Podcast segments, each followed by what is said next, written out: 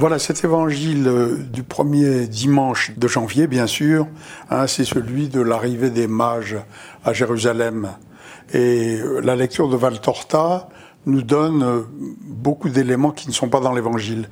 Dans l'évangile, on sait que ces mages arrivent d'endroits différents, d'Orient, d'une manière générale, et, et qu'ils viennent en suivant une étoile, une étoile nouvelle, eux qui sont des astronomes, euh, et cette étoile les guide d'abord vers Jérusalem, et après qu'ils se soient arrêtés à Jérusalem et qu'ils ont dit qu'ils venaient pour adorer le Messie, ce qui inquiète beaucoup Hérode, ils continuent euh, vers Bethléem et ils vont arriver pour adorer Jésus auprès de ses parents, lui offrir les, les cadeaux qu'on connaît, l'or, l'encens et la myrrhe.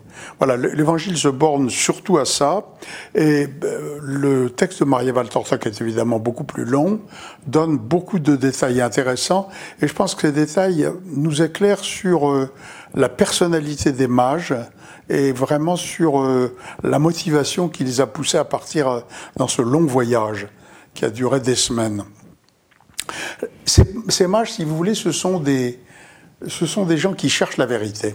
Ce sont des gens de cet Orient où ont manifestement circulé toutes sortes de, de prophéties euh, qui n'étaient pas forcément les prophéties officielles que nous trouvons dans la Bible, mais qui font pas que, par exemple, des siècles avant, le roi Cyrus s'est mis en route euh, pour combattre les Babyloniens, mais sachant qu'il avait une mission, euh, révélée par le prophète Isaïe notamment, qui faisait qu'il délivrerait le peuple juif qui était en captivité à Babylone et qu'il le renverrait dans les meilleures conditions possibles pour Jérusalem et pour la reconstruction du temple. Et bien de la même manière, ces mages, si vous voulez, ces sages, c'est plutôt des sages que des, que des mages au sens actuel du terme, ce sont des sages, ce sont des quêteurs de vérité, ce sont des savants pour l'époque, ce sont des astronomes, ils connaissent très bien euh, toutes les étoiles du ciel, et quand ils voient cette étoile nouvelle, hein, euh, ils se disent ça signifie quelque chose et la réminiscence, si vous voulez, des prophéties qui couraient dans le Moyen-Orient à cette époque-là, leur fait penser le Sauveur du monde est né et il faut qu'on aille à sa rencontre, il faut qu'on aille l'adorer. Et ils se mettent en route. Et effectivement, l'étoile ne reste pas immobile, l'étoile les guide, Hein, et tout au long de ces semaines, ils sont partis de trois endroits différents, ils ne se connaissent pas. Ils vont se rencontrer à un moment, probablement du côté de la mer Morte, d'après ce que nous dit Valtorta. À partir de ce moment-là, ils vont cheminer ensemble. Ils continueront chacun à parler leur langue, mais ils se comprendront. On a un miracle tout à fait comparable à celui de la Pentecôte. Hein, ils parlent leur langue et ils se font comprendre les uns des autres et ils se font comprendre également des gens dont ils ont besoin sur le chemin. Et finalement, ils arrivent dans un premier temps à Jérusalem, ça c'est tout à fait comparable à ce que dit l'Évangile, et ensuite ils se dirigent vers Bethléem. Et à Bethléem, effectivement, quand ils arrivent, j'allais dire, ils suscitent la curiosité des gens. Ils vont arriver, ils vont bien sûr se loger dans une hôtellerie de Bethléem, mais on voit qu'ils sont riches, on voit qu'ils viennent d'ailleurs, et au fond, les gens de Bethléem ne savent pas pourquoi ils sont là. Donc ils excitent la curiosité ils vont se renseigner, ils envoient leurs serviteurs discrètement se renseigner euh, auprès de Joseph et de Marie pour demander s'ils peuvent venir euh, adorer le Sauveur du monde. Et donc la, la, réponse, bien sûr, de la Sainte Famille est, est, positive.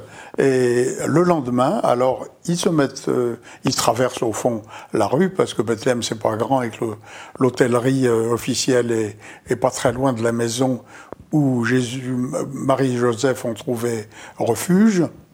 Ils vont rentrer dans cette maison et immédiatement ils se mettent à genoux. Immédiatement, ils se mettent à genoux, immédiatement, ils adorent. Euh, Jésus leur sourit, la Vierge les accueille avec une, une très grande bonté, euh, certainement une très grande affection même, parce qu'elle est touchée de voir ces gens qui ont fait un long trajet, fatigant, hein, pour venir simplement adorer ce Messie, euh, alors qu'ils ne sont pas juifs voyez Ils ont la connaissance de la, de la prophétie du salut du monde avec un Messie universel, mais ils sont pas juifs et ils sont venus. Alors ça veut dire qu'ils ont eu en même temps que ce qu'ils ont constaté euh, dans, le ciel, ils ont eu une révélation intérieure. Voilà, c'est très la, si vous voulez, la, le message de Valtorta, les, les, les, pages qui accompagnent euh, ce récit dans Valtorta, si vous voulez, nous éclairent à la fois sur la raison pour laquelle ils sont mis en route, sur, euh, si vous voulez, la profondeur spirituelle de ces gens-là. Ce sont pas seulement des savants au sens de l'astronomie, ce sont des quêteurs de vérité. Ils sont heureux de pouvoir rencontrer leur sauveur et ils repartiront dans leur pays avec ce souvenir extraordinaire et probablement ils se feront eux-mêmes, ça l'histoire ne le dit pas, mais on le sent à la manière dont, euh, dont Marie Torta a raconté ce passage, on sent qu'ils sont devenus en quelque sorte eux-mêmes, au fond, des premiers évangélisateurs. Ils, sont, ils repartent avec un, un message qu'ils vont diffuser dans leurs trois régions différentes euh, d'Extrême-Orient, enfin ou de Moyen-Orient, entre le Moyen-Orient et l'Extrême-Orient. Ils vont diffuser ce message, si vous voulez, qui est le message du salut, donc un message d'espérance. Voilà ce qu'on peut dire, je crois, euh, par la lecture de Valtorta à propos de cet évangile euh, de Matthieu euh, du premier dimanche de, janvier.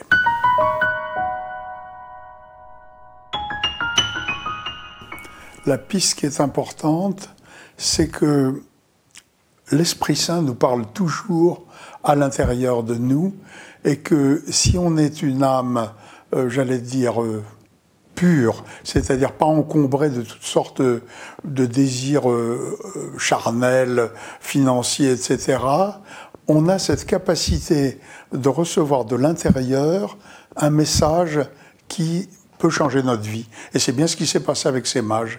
Si vous voulez, ils avaient une vie intérieure, c'était des quêteurs de vérité, et tout d'un coup, euh, au travers de cette curieuse étoile nouvelle, euh, en fait, c'est l'Esprit Saint qui leur parle et qui les met en route pour aller voir le Messie. Et ça, je crois que euh, c'est, comment dirais-je, c'est quelque chose qui peut arriver à chacun de nous dans sa vie personnelle. Vous voyez, tout d'un coup, une sorte de révélation que il va se passer quelque chose. Vous voyez, par exemple, euh, on peut être en quelque sorte préparé à un événement joyeux ou à un événement douloureux, comme un deuil, hein, avec euh, derrière une, perspective qui va nous être soufflée par l'Esprit Saint. Donc, il faut être à l'écoute. C'est pour ça qu'il faut avoir une vie intérieure. Voilà.